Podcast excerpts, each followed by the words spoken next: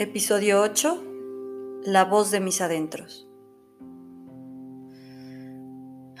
No entiendo lo que pasó. Los sueños me aterran. En especial cuando se tratan de mí. No quiero ser sobrepasada por mis emociones. De pronto cerré los ojos y me hundí en los sueños. Me vi en el vientre de mi madre. Dentro sentía una tibieza Nadaba gusto en el líquido amniótico. Afuera sentía el silencio congelado de mi madre.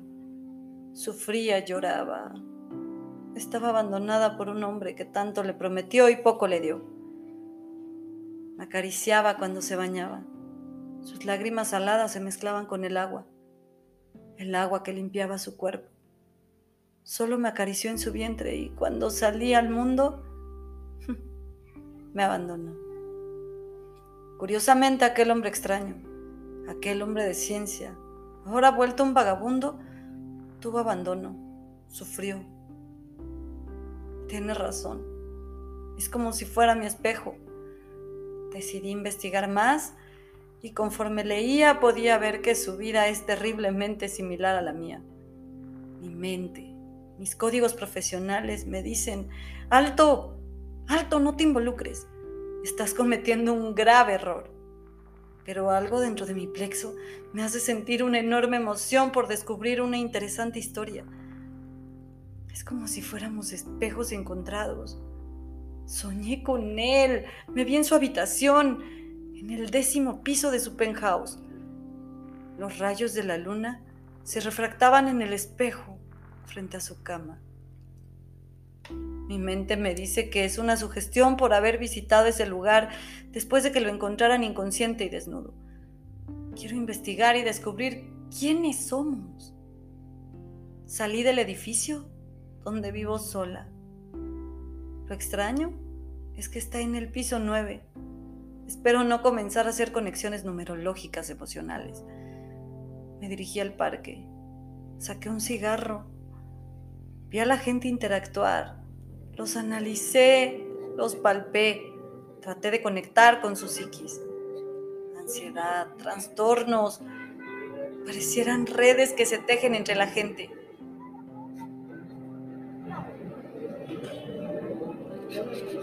A eso se le llaman conexiones sociales, grupos de pertenencia, herencia psicogenética, doctora.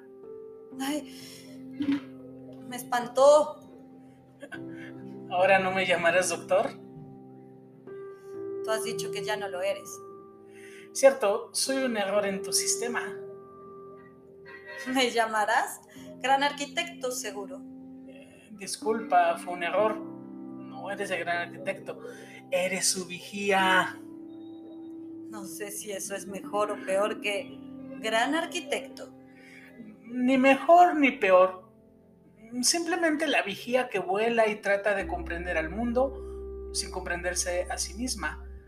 Pero eso sí, sientes que vuelas y caes en un abismo.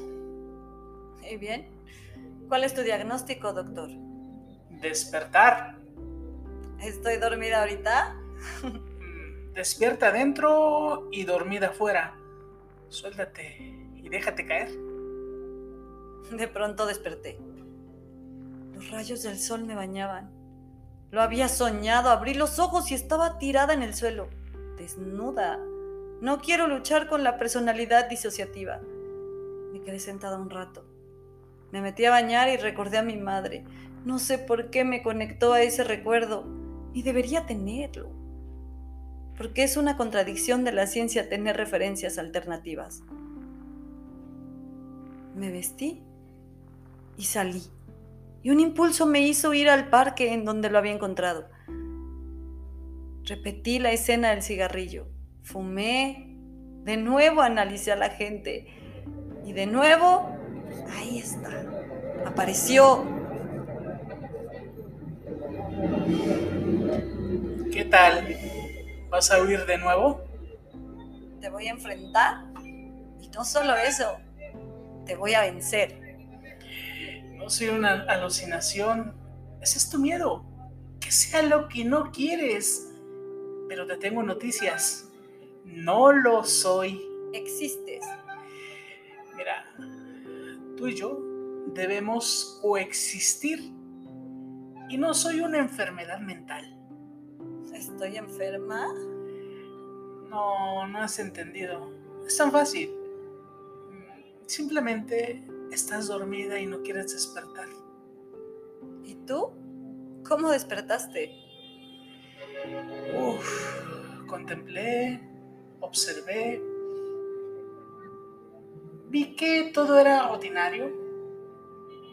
Decidí salirme de ahí, soltarme, arriesgarme a perder lo que tenía. Experimenté, me arriesgué, purgué, sufrí, enfrenté, comprendí, viajé, confié. Y aquí estoy. ¿Libre? Formalmente y socialmente jodido. Pobre vagabundo loco. Pero oh sorpresa, le doy terapia a una brillante doctora. Y no cobro. No cobro por ello. Informalmente liberado. Imagínate viajar a dos guerras mundiales a enfrentar mis brotes psicóticos.